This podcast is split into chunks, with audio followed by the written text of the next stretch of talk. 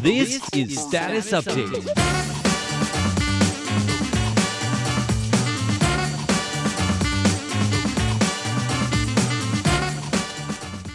Hi there, you've just tuned into Status Update. I'm Shirley Lin. I'm Leslie Liao, sitting in for John Van Trieste. Yes, this is a program where we love to read your letters and your Facebook comments and any comments you have for us about our programs. But we always start off with updating our status, so we're going to do that now.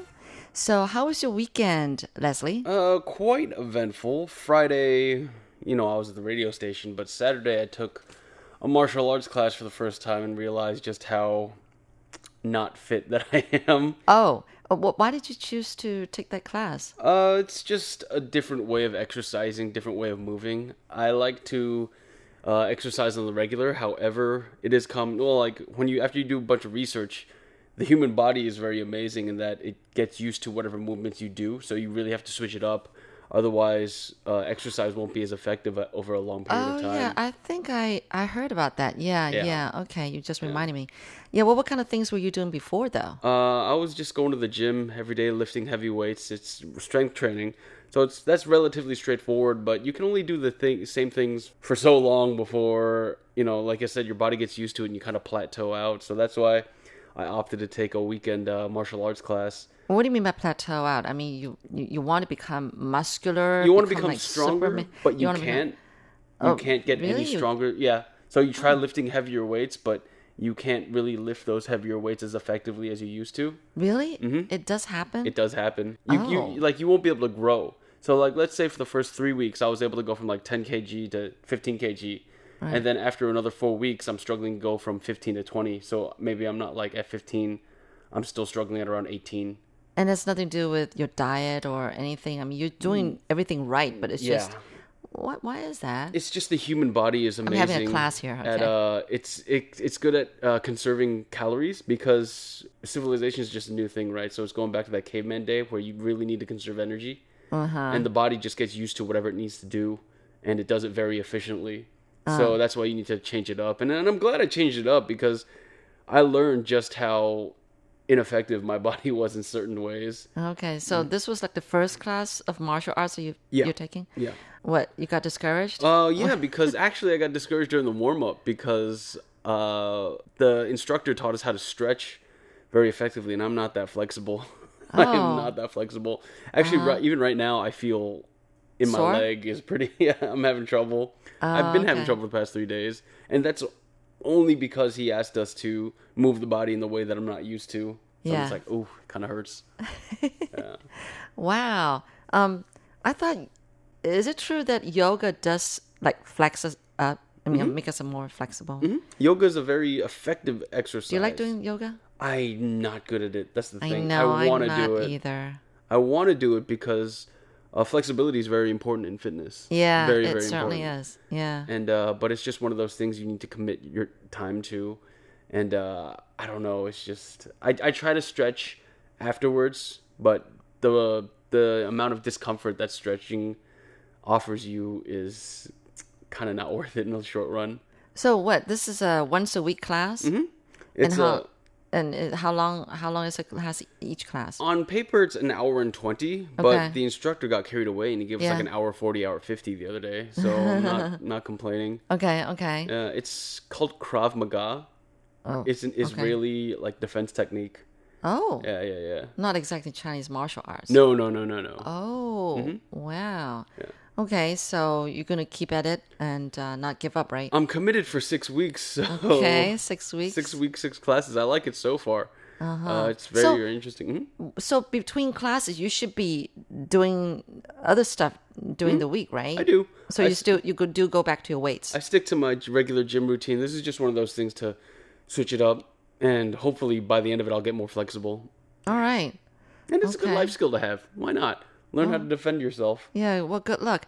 Um, I, I I'm sure 20 years ago, Mm-hmm. Taiwan was not as uh, so into exercising, Mm. doing weights, stretching, all that kind of stuff. I mean, exercise wasn't a big thing. Sports wasn't a big thing. Mm-hmm. Yeah. You know. and and you know thinking about these 20 years so much has changed Mm. and all these ideas come into taiwan and people are more you know um, uh, food conscious Mm. and exercise conscious and all that kind of stuff. I think it's doing good to Taiwan, but we're really changing. But you think we're slow, right, compared to the rest of the world? Not really. Actually, the, the nice thing about Taiwan is whenever they find something they like, Taiwan goes 110%. Yeah, You know, so think they go at it hard. So I thought it has to do with personality because I have that kind of personality. maybe, but I when I when I go work out and go to the gym, I was like, wow, there's a lot of strong people in here. Oh yeah. even like men who are much older than you, and Oh, but they're yeah. so much more Yeah. Mm-hmm. fit than you are. I know. I mean, I mean, haven't we had like ninety year old guy kind of running a marathon and winning a, or, uh, run, running a marathon? I'm so not surprised. like the pinnacle of human achievement. That's amazing. I know. Mm-hmm. Yeah. So, anyway, well, we do have a lot of gyms going up here in Taiwan, and Mm-hmm. And people are just like becoming members, and you know, hitting the treadmills and taking these um, what do you call it? Um, 飞轮. What is that? Uh, spin class. spin classes. class. Yeah. Uh, yeah, and sweat it out and all that kind of stuff. Yeah. But then I'm really surprised that if I'm not wrong, I think recently there was a report saying that um, you know Taiwanese people in all of Asia are the most obese. Is that right? Yeah, you you don't know? I didn't know that. I didn't hear that I'm almost sure. I, I, I, yeah, I saw that report, and Mm. maybe we even talked about it on on here in Taiwan. Mm. It was shocking, but I'm looking around and I'm thinking, yeah, Depends on how you measure obesity. Is it like the BMI or is it? BMI, BMI. Okay. Well, we've got all the good food, right? We do. We really do. and um, I don't know. And then the fact that you know Taiwanese kids, Mm-hmm. like this past summer, well, summer's already over, Mm. but um, you know when they were asked at the beginning of the summer vacation Mm. what were they going to do, they said mm, not much. They're just going to stay home and just you know um, surf their you know uh, on the internet or something like that. And I'm thinking. Um, that the thing is because it's hot and humid and muggy Mm-hmm. in Taiwan during the summer, Mm. That's kind of make people don't want to move and just stay home. Well, when I go to the gym, it's air conditioned. so Yeah, true, true, true. But I meant like, you know, these kids were not thinking about going outdoors and, you know, doing things outdoors and things like that. They were thinking like, it's oh, I just, just want to stay hot. home, you know. it really yeah. is. So, but hey, those are just excuses. So When it's not hot, it's raining. That's the thing. Oh well, yeah, true, true. Mm. So anyway, all right, we have to get away with ex- excuses. We just got to do the right thing. Yeah. Exercise more, and that that's good for us. All Stay right, outside, eat whole foods. That's all it is. All right. Well, keep it up, Leslie. I will. Thank All you. right. Okay. So it's time we get to the letters. Mm. Yes, and we always love to hear from you. Our address is PO Box 123-199 Taipei, Taiwan. Mm-hmm. You can always email us at rti at rti.org.tw. Or is it English at rti.org.tw? English art- I think either of those mailboxes Either of those works. Okay, right. Uh, but if John's I not may- here, so I'm so. No, If I may, yeah, Shirley, yeah, I think yeah. uh, also if you're on Facebook or if you're on any social media, YouTube, things like that, I browse over the comments. As Yes. if you watch Taiwan Insider, Natalie calls me the social media guru. And uh, if there's anything worth sharing on there, I'll be sure to share it with everybody here. We got one comment right. that I find interesting. All right. Well, why don't we get to that one first? Sure. Then? Yeah. So this comment is uh, is on one of our YouTube videos, and if you haven't checked out the RTI English YouTube channel, we do a lot of cool news videos. And uh, one of these videos that we did back in March was about a 92 year old grandma who broke a world record in cup stacking. Right. Have you ever done cup stacking, Shirley? No. So like it's about stacking like six cups in like really quickly in formation. I know. People I couldn't imagine how they do that. in breakneck speeds. Yeah. And uh, we have one stacking enthusiast who has a bit of commentary about the current cup stacking community. He says this is exactly why the sport stacking has become a joke. Not because of her, not the grandma, of course, but the fact that the regulators at the WSSA, I think that's the World Stacking Something Association, yes. made themselves into a business monopoly with their other branch, Speedstacks, the company who makes the cups. Therefore, by making it illegal to use cups with less than half of their logo on them, they prevent any other brand of cup from being used in the competition. It's completely stupid considering the in other sports like tennis, there are almost an infinite amount of brands of tennis rackets, balls, courts to choose from, all regulated within certain standards, not branding. That's I didn't know about that. Yeah. I didn't know either. Uh, cup stacking, yeah, that's almost like a monopoly. Like when, he makes a good point. When you think about, They have to be a certain kind of cups, material, Mm. and all that. Yeah. I mean, there are official companies, right? So like with the NBA, there's uh, Spalding is the NBA basketball national basketball that they use during basketball games. So Yeah. Yeah. Wow. Okay. All right. Well, thanks for the great comment. And these are the comments that we always love for you to leave with us. So, and um, as for letters, uh, here's one from Mr. Muralda M of Bangalore, India. It says here, Dear ma'am, sir, I listen to the great programs broadcast by Radio Taiwan International. Um, he uses a receiver that's Tecsun PL660, an antenna that's Senjian ANT60, and like I said, he was listening from Bangalore, India. Uh, he listened in on September 11th, and uh, the time was 1600 to 1700 UTC at the frequency 6180. Oh, that's good. I, I'm glad that you know people can hear from that frequency because it's very seldom these days. Actually, um, SINPO rating was four three three three three, which I guess could be better. Um, it looks like he listened to the news and also here in Taiwan, where we talked about top three destinations in Taiwan, as well as uh, some healthier ways to eat mooncakes. We just had the Moon Festival, and then a lucky hat from Taiwan made it big on world stage. Yes, it was a Norwegian runner who actually wore a hat from one of the temples here in Taiwan and won the race, and so it became news. that It- was a very recent episode. That was last week's episode. Of, I remember doing right. that. Interesting. Yeah, I know, isn't it? Great. And also, he listened to Jade Bells and Bamboo Pipes. Hmm. It was uh, a music uh, music program of traditional Chinese instruments by uh, hosted by Carlson Wong. Well, thank you so much for the details. It, it says here, best regards in '73. That's a way of uh, greeting Mm-hmm. uh, on shortwave. And um, this is from Mr. Maralda M of Bangalore, India. Okay, I have one from an Adish Bhattacharya, and uh, they are from West Bengal, India. They are listening on a Tecsun PL680, and their antenna is 30 meters, inverted L long wire external antenna. And they've been, I guess they've been recording, so they use a Transcend MP330 direct line in recorder. Listen between 1600 to 1700 UTC, uh, frequency 9405 kilohertz. SINPO rating of 45444, which I'm guessing is That's pretty good. That's pretty good? That's actually good. Yeah. Okay. Five is the best. Yes. Okay, five. So, we did all right. Uh, interference was nil. Signal strength was good. Noise was very slight. Uh, overall quality of reception was very good to excellent. Well, thank you so much. Technical remarks: strong, steady, and almost clear reception. That's always great to hear. First up, they heard news, which is presented by John, who I'm sitting for right now. Uh, a series of stories about Taipei being the second, 22nd safest city in the world. Next up, Taiwan Insider with oh Natalie and I. This was an episode that I hosted. Good. Uh, the Taiwan Explained, Natalie talked about, oh, this was the China trade war with uh, how it was affecting Taiwan. And I remember this Taiwan by number. It was about Jade Mountain and uh, very interesting facts that we found out. And uh, they also listened to Taiwan Today and Time Traveler again with John. So uh, they also listened to Taiwan Today. Amazing host Natalie presented an interview with Peter Yang, head of the Taipei Yang Gang. I remember those guys. They were very, very cool, very well spoken. And Tyler Prochazka, head of uh, Universal Basic Income in Taiwan. Next up was Time Traveler with John Van Trieste. He learned about Taiwan's waterways, and uh, he went to the Evergreen Maritime Museum. And that's I know where that is actually. A lot of things came to my knowledge. Very interesting. And uh, if the reception report is found correct, please send a QSL paper. Thank you. Yours sincerely, Adish Bhattacharya. And then I have another letter. This is coming to us from Mr. D. Saka, who is writing us from India. And it says here, it says, Hi, I'm a radio listener from India. I listen to Radio Taiwan International. Uh, I'm sending here with a brief audio file of our radio program. Well, thank you so much for doing that, but actually that's not necessary. And we just love your comments, yes. Um, it says here, kind of acknowledge this letter and verify my reception. No problem. We'll definitely send you a QSL card with this letter. And uh, he listened in on September 17th. The time was 1611 to 1621 UTC approximately. Uh, he used the 9405 frequency. SINPO rating could be better, 33343.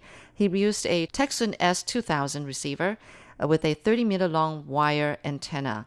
Great. Well, thank you so much for writing us. That was Mr. D. Saka of India. And it'll be great if you can give us more comments next time. Uh, let us know what programs you listen to and what you think about those programs. That would be great. Well, thank you so much for joining us this week on Status Update. And uh, we always love to hear from you. Please keep those letters coming. Our address is PO Box 123 199 Taipei, Taiwan.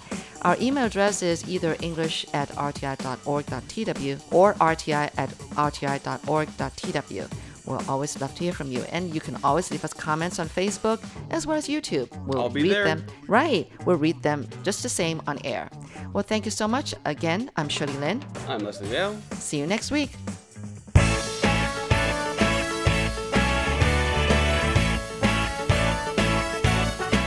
And here's a song for your enjoyment. It's called 爱有什么不好? What's Wrong with Love by Wang Fu.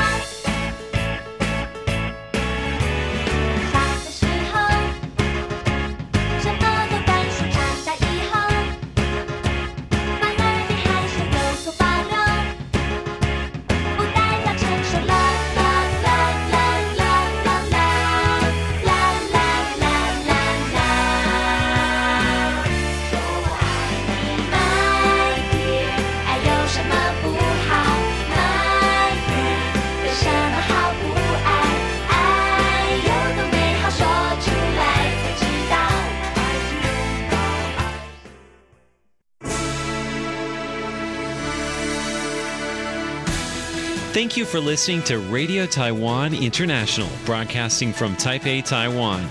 Check out our website at english.rti.org.tw. Again, that's english.rti.org.tw for the latest news and features from Taiwan. You can also listen to our programs and watch videos as well. Our 60 minute English language program can also be heard every day at the following times and frequencies. In southern China and South Asia from 1600 to 1700 UTC on 6180 kilohertz. Again, that's in southern China and South Asia from 1600 to 1700 UTC on 6180 kilohertz. And in Southeast Asia from 0300 to 0400 UTC on 15320 Again, that's in Southeast Asia from 0300 to 0400 UTC on 15320 kilohertz. We'd love to hear from you. Please send your comments to P.O. Box 123 199, Taipei, Taiwan. Again, that's P.O. Box 123 199, Taipei, Taiwan. Or send an email to rti at rti.org.tw. Again, that's rti at rti.org.tw. Also, visit us on Facebook. The address is fb.me forward slash Radio Taiwan International. Once again, on Facebook, we're located at fb.me forward slash Radio Taiwan International for videos, photos, and news of interest from Taiwan. Thank you once again for listening to Radio Taiwan International.